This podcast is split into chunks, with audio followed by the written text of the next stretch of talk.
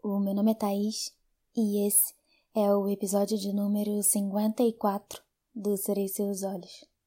Um projeto que nasceu para ser calmaria no meu caos e luz para quem não enxerga com os olhos, além de, por vezes, ser um clube do livro e um diário pessoal. Eu criei esse lugar para aprender a lidar com as críticas e ajudar pessoas. Então, para você que chegou aqui agora, bem-vindo. O Serei Seus Olhos é um projeto acolhido pelo artigo 46 da Lei 9610 de 19 de fevereiro de 1998 de Direitos Autorais. E estamos disponíveis em formato podcast e também no Instagram. Para apoiar, basta curtir, comentar e compartilhar os episódios e as publicações. Agora, segue o episódio. Bom áudio.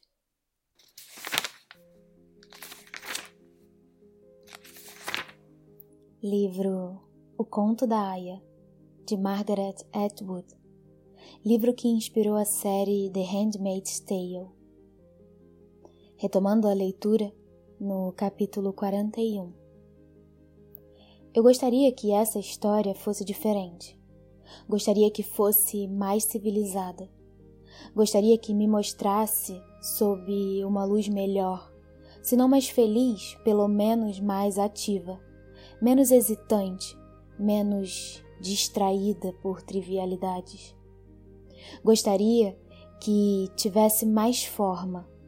Gostaria que fosse sobre o amor ou sobre súbitas tomadas de consciência importantes para a vida da gente, ou mesmo sobre pores do sol, passarinhos, temporais ou neve. Talvez até seja sobre todas essas coisas, em certo sentido, mas nesse meio tempo há tantas outras coisas interferindo no caminho tanto sussurrar, tanta dúvida e suposição e respeito a respeito dos outros, tanta bisbilhotice que não pode ser averiguada. Tantas palavras não ditas, tantos movimentos furtivos e sigilo.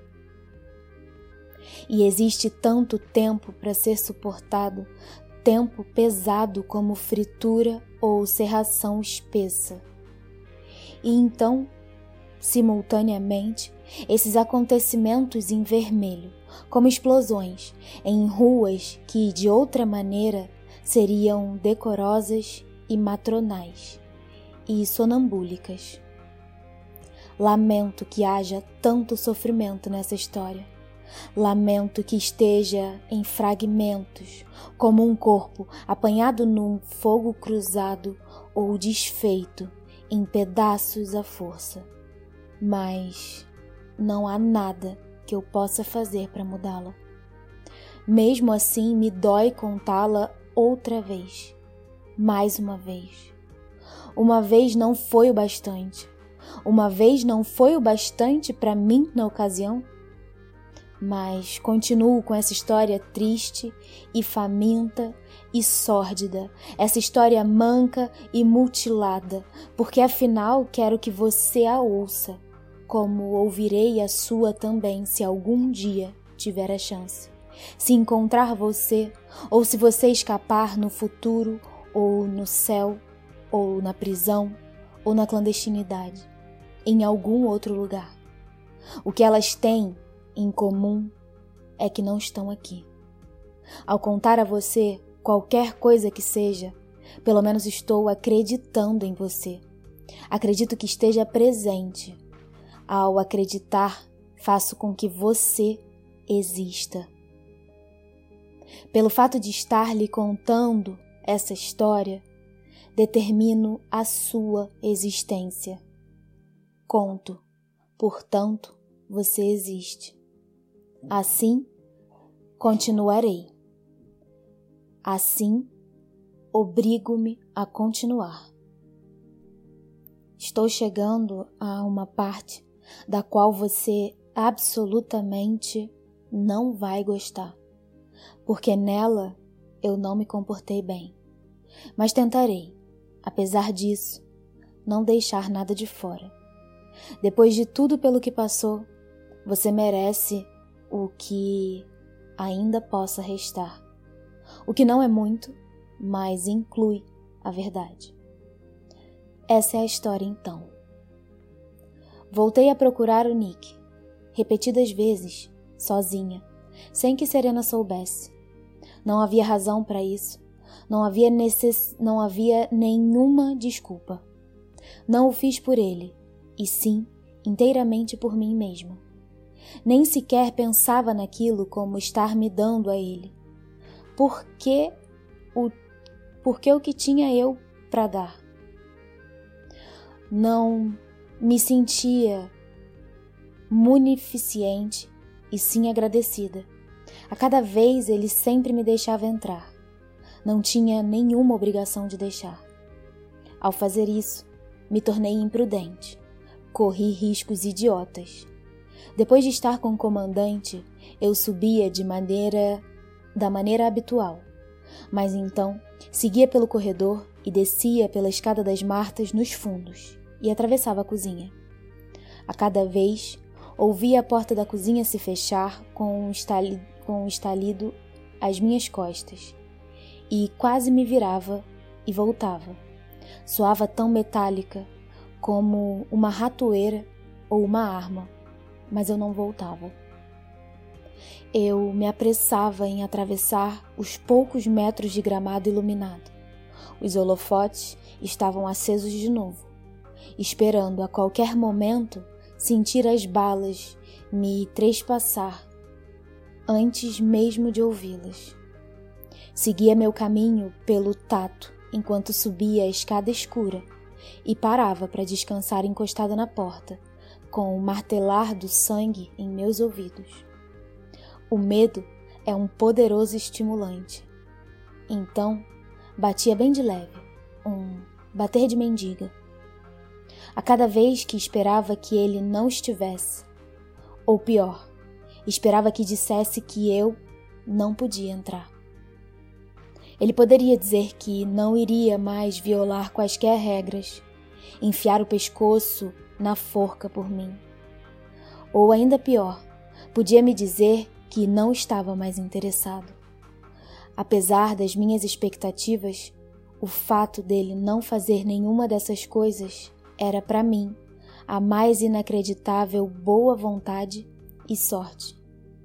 Eu lhe disse que isso era ruim. Aqui vai como prossegue. Ele abre a porta.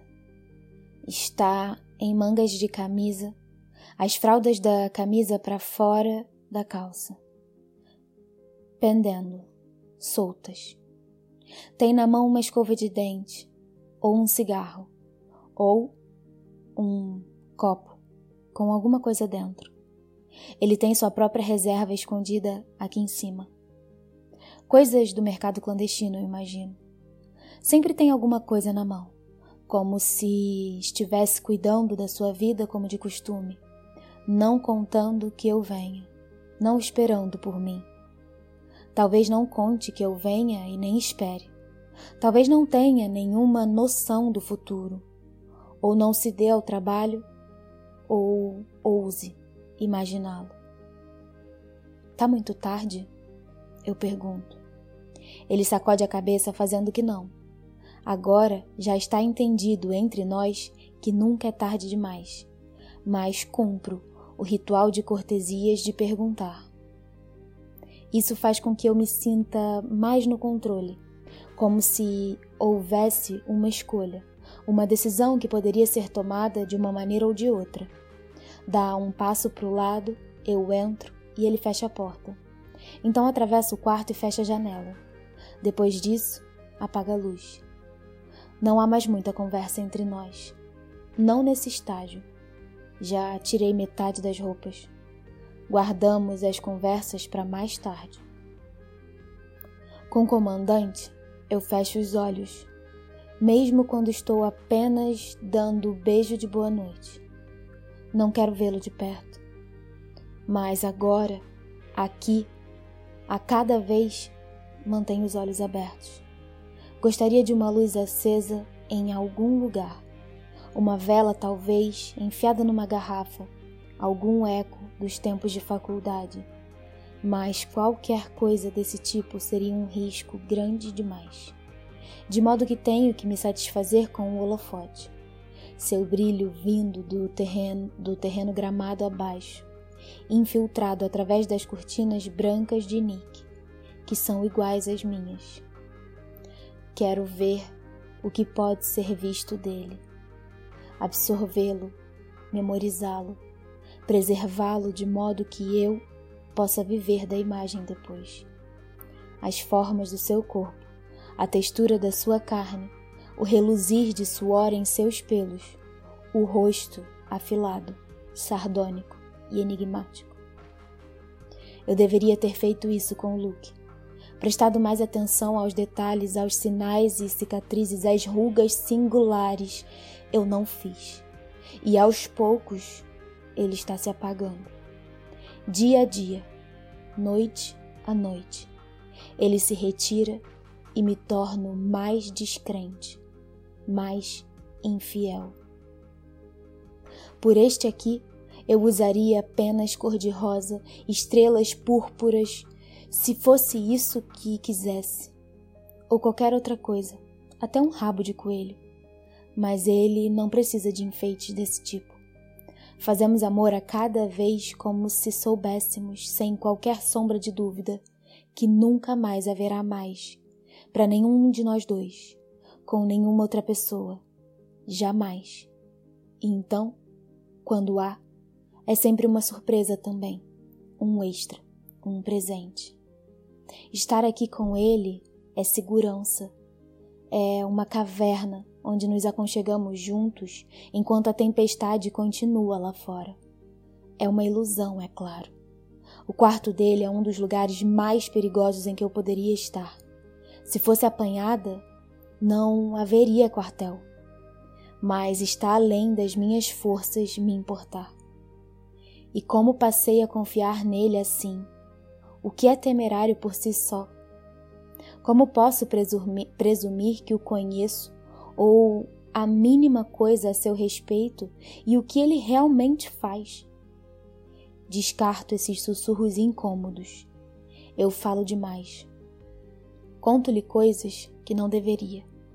Conto a ele sobre Moira, sobre Offglen, porém não falo sobre Luke. Quero contar a ele sobre a mulher em meu quarto, a que esteve lá antes de mim, mas não faço.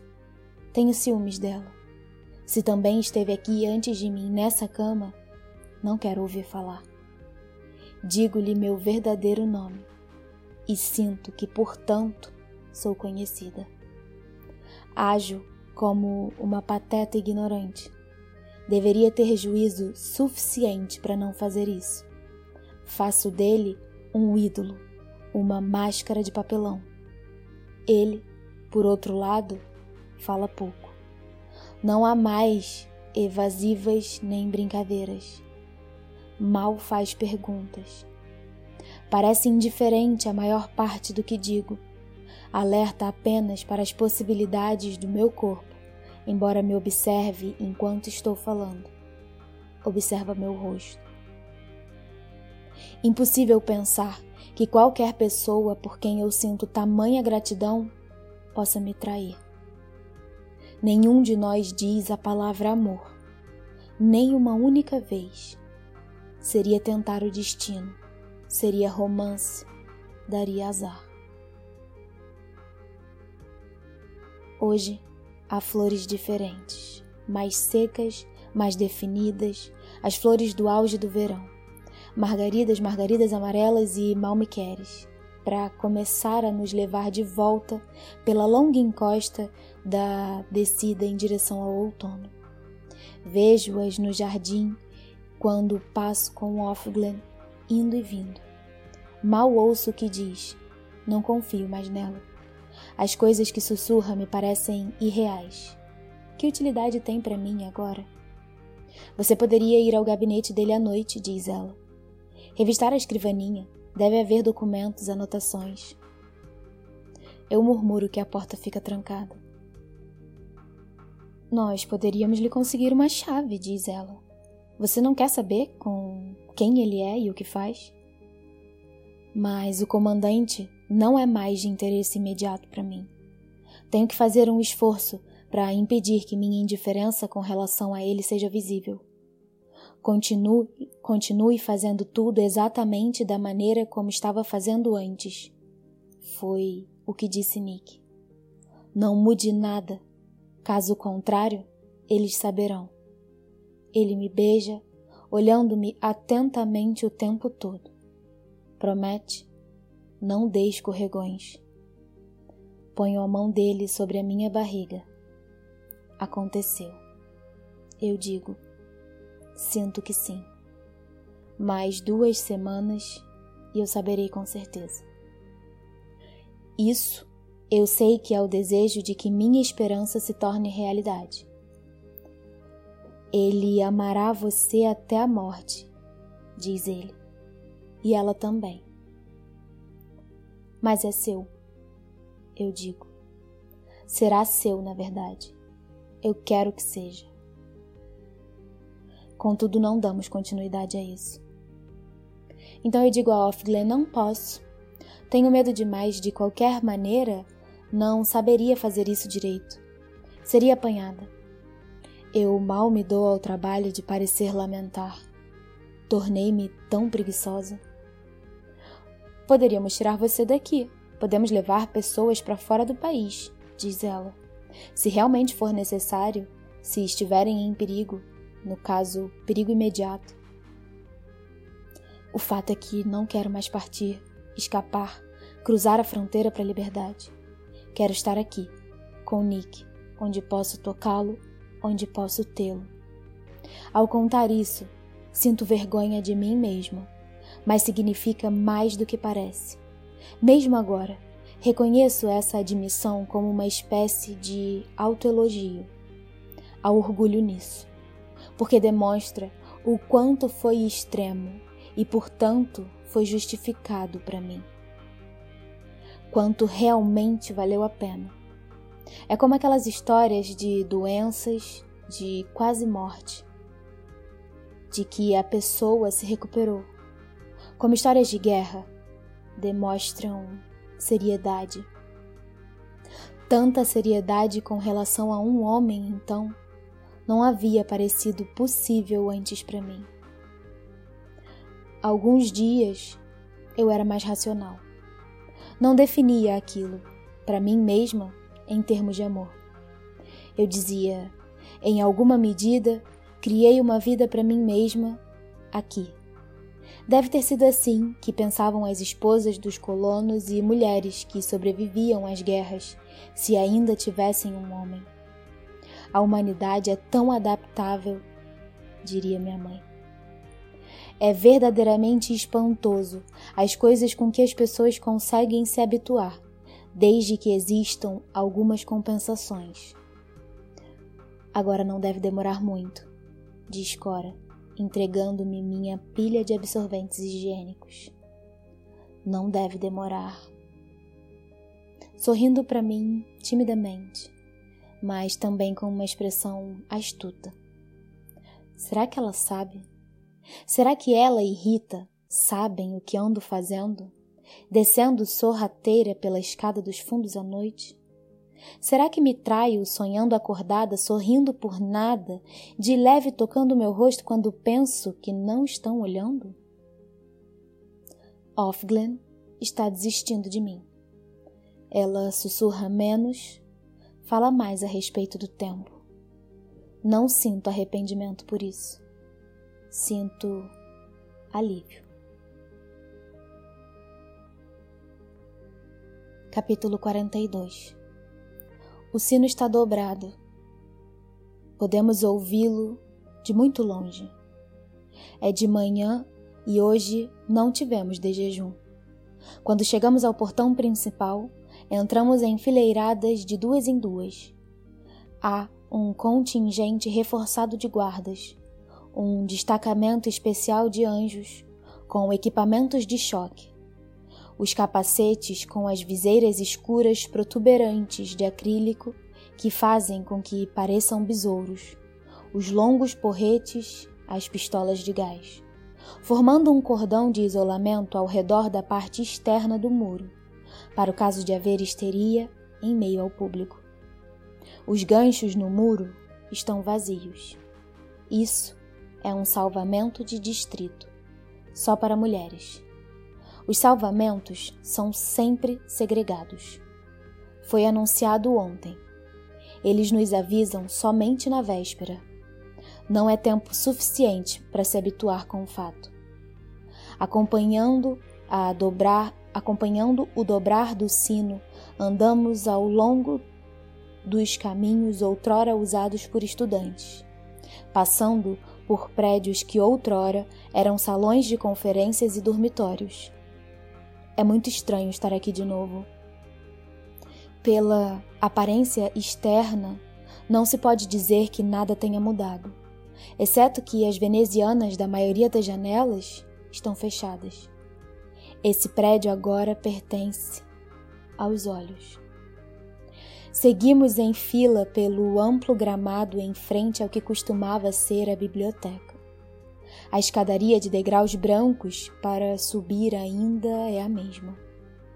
A entrada principal está inalterada. Há um palco de madeira erigido no gramado, um tanto parecido com o que usava a cada primavera para a cerimônia de formatura, no tempo de antes. Penso nos chapéus, chapéus de tons pastéis, usados por algumas das mães, e nas becas pretas que os alunos vestiam e nas vermelhas. Mas esse palco não é o mesmo afinal, por causa dos três travessões de madeira que se erguem nele, com as cordas com nós corrediços e laçadas. Na frente do palco a um microfone. A câmera de televisão está posicionada discretamente afastada para o lado. Só assisti a um desses antes, dois anos atrás. Salvamentos de mulheres não são frequentes. Há menos necessidade deles. Nos dias que correm, somos tão bem comportadas. Não quero estar contando essa história. Ocupamos nossos lugares na ordem padrão. Esposas e filhas nas cadeiras dobráveis de madeira posicionadas mais para trás. Econo-esposas e martas ao redor das beiras e nos degraus da escadaria da biblioteca. E aias na frente, onde todo mundo pode nos vigiar. Não nos sentamos em cadeira e sim nos ajoelhamos. E dessa vez temos almofadas pequenas, de veludo vermelho, sem nada escrito nelas, nem mesmo fé. Por sorte, o tempo está bom. Não está quente demais. Claro, mas encoberto. Seria horrível ficar aqui de joelhos na chuva. Talvez seja por isso que eles deixem até tão tarde para nos avisar para poderem saber como o tempo vai estar. É um motivo tão bom quanto qualquer outro. Ajoelho-me em minha almofada de veludo. Tento pensar sobre essa noite, sobre fazer amor no escuro, na luz refletida pelas paredes brancas. Lembro-me de ser abraçada. Há um longo pedaço de corda que serpenteia como uma cobra diante da primeira fila de almofadas, ao longo da segunda e de volta seguindo para trás em meio às fileiras de cadeiras, dobrando-se em curvas como um rio muito velho e muito vagaroso visto do ar, e estendendo-se até o fundo. A corda é grossa e marrom e cheira a alcatrão a ponta da frente da corda está esticada e se estende subindo pelo palco. É como um rastilho ou um barbante de um balão. No palco à esquerda estão aquelas que serão submetidas ao, salva ao salvamento: duas aias e uma esposa. Esposas são incomum. E, a despeito de mim mesma, olho para essa com interesse. Quero saber o que ela fez. Elas foram postas em seus lugares aqui antes que os portões fossem abertos. Todas estão sentadas em cadeiras dobráveis de madeira, como alunos formandos que estão prestes a receber prêmios. As mãos descansam nos regaços, parecendo que estão unidas com os dedos entrelaçados sossegadamente. As mulheres oscilam um pouco estonteadas. Prova provavelmente foram medicadas com injeções ou comprimidos, de modo a não ficarem agitadas. É melhor se as coisas correrem sem percalços. Estarão amarradas as cadeiras? Impossível dizer, debaixo de todo aquele preguiado. Agora, a procissão oficial está se aproximando do palco, subindo os degraus à direita. Três mulheres, uma tia na frente, duas salvadoras com seus capuzes e capas pretas, um passo atrás. Em seguida estão todas as outras tias. Os sussurros entre nós se calam. As três se posicionam, viram-se em nossa direção. A tia flanqueada pelas duas salvadoras de vestes cerimoniais pretas. É tia Lídia. Quantos anos faz desde que a vi? Tinha começado a pensar que existia somente em minha cabeça, mas aqui está ela, um pouco mais velha. Tenho boa visão. Posso ver as dobras mais aprofundadas, uma de cada lado do nariz.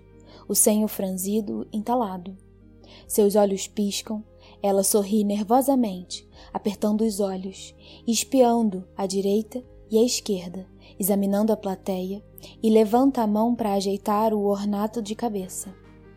Um estranho som estrangulado sai do sistema de alto-falante. Ela está pigarreando. Comecei a tremer. O ódio enche a minha boca como saliva.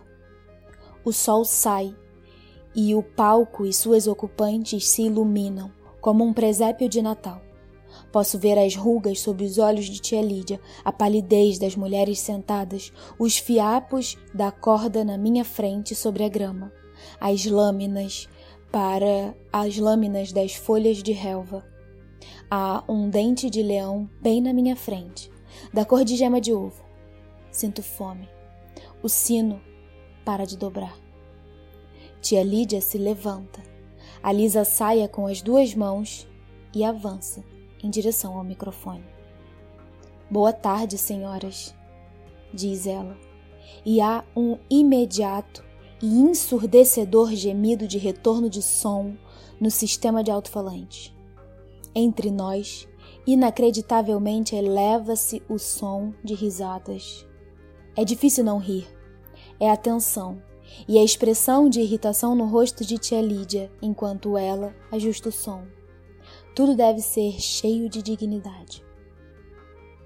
Boa tarde, senhoras, diz ela de novo, com sua voz agora baixa e sem cor. É senhoras em vez de meninas, por causa das esposas. Tenho certeza de que todas nós temos pleno conhecimento das circunstâncias desafortunadas que fazem com que estejamos aqui reunidas nesta bela manhã, quando estou certa de que preferiríamos estar fazendo alguma outra coisa. Falo, pelo menos por mim mesma, mas o dever é um capataz exigente, ou, permita-me dizer nessa ocasião, uma capataz. É em nome do dever que estamos aqui hoje. Ela continua assim por mais alguns minutos, mas eu não escuto. Já ouvi esse discurso ou algo parecido com demasiada frequência antes. Os mesmos lugares comuns, os mesmos slogans, as mesmas frases. A tocha que iluminará o futuro, o berço da raça, a tarefa diante de nós. É difícil acreditar que não haverá um bater de palmas educado ao final do discurso e chá com biscoitinhos servidos no gramado. Aquilo foi o prólogo, eu penso. Agora ela vai tratar do que interessa. Tia Lídia remexe no bolso, retira um pedaço de papel amassado e leva um tempo excessivo para desdobrar e ler. Ela o está esfregando em nossos narizes, tentando, deixando que tomemos conhecimento de quem realmente é, obrigando-nos a observá-la enquanto lê silenciosamente, ostentando sua prerrogativa. Obscena, eu reflito. Vamos acabar logo com isso. No passado, diz tia Lídia, o costume era que um relato detalhado dos crimes pelos quais as prisioneiras foram condenadas precedesse o salvamento propriamente dito. Contudo, concluímos que uma revelação tão pública, especialmente quando televisionada, é invariavelmente seguida por uma erupção, se me permitem chamar assim, um surto. Talvez eu devesse dizer de crimes exatamente similares. De modo que decidimos, tendo em vista os melhores interesses de todos, não dar continuidade a essa prática. Os salvamentos irão prosseguir, sem mais delongas. Um murmúrio coletivo se eleva de nós. Os crimes de outras são uma linguagem secreta entre nós. Através deles, mostramos a nós mesmas de que poderíamos ser capazes, afinal. Esse anúncio não é bem recebido, mas nunca se perceberia isso pela expressão de tia Lídia, que sorri e pestaneja como se banhada por aplausos. Agora ficamos entregues a nossos próprios recursos, nossas, pró nossas próprias especulações. A primeira a que agora está sendo levantada da cadeira, com luvas pretas em seus antebraços. Leitura? Não. Isso é punido apenas com amputação de uma das mãos, na terceira condenação. Falta de castidade ou uma tentativa de assassinar seu comandante? Ou a esposa do comandante é mais provável. Isso é o que estamos pensando.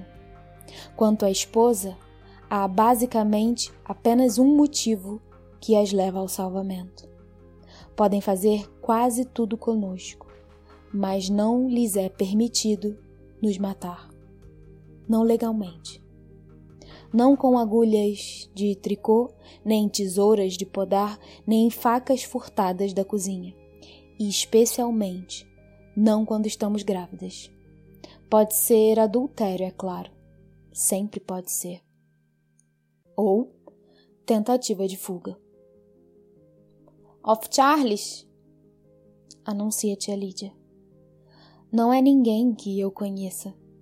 A mulher é trazida para frente. Ela anda como se estivesse realmente se concentrando nisso. Um pé, depois o outro. Sem sombra de dúvida, está drogada.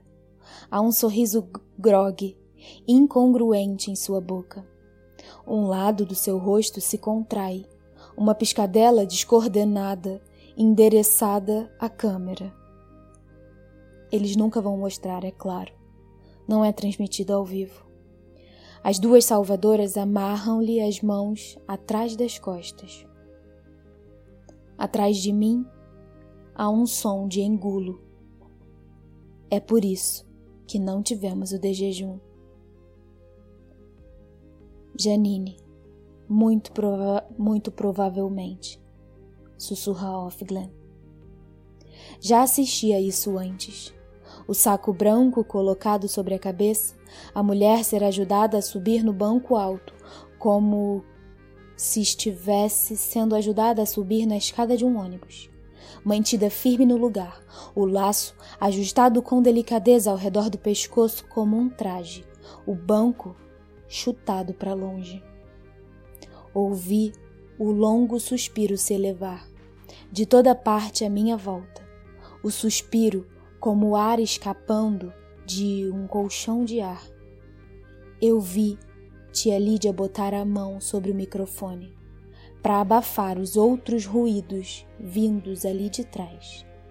Me inclinei para frente para tocar na corda diante de mim, ao mesmo tempo que as outras, com as duas mãos, a corda felpuda, pegajosa de alcatrão sob o sol quente.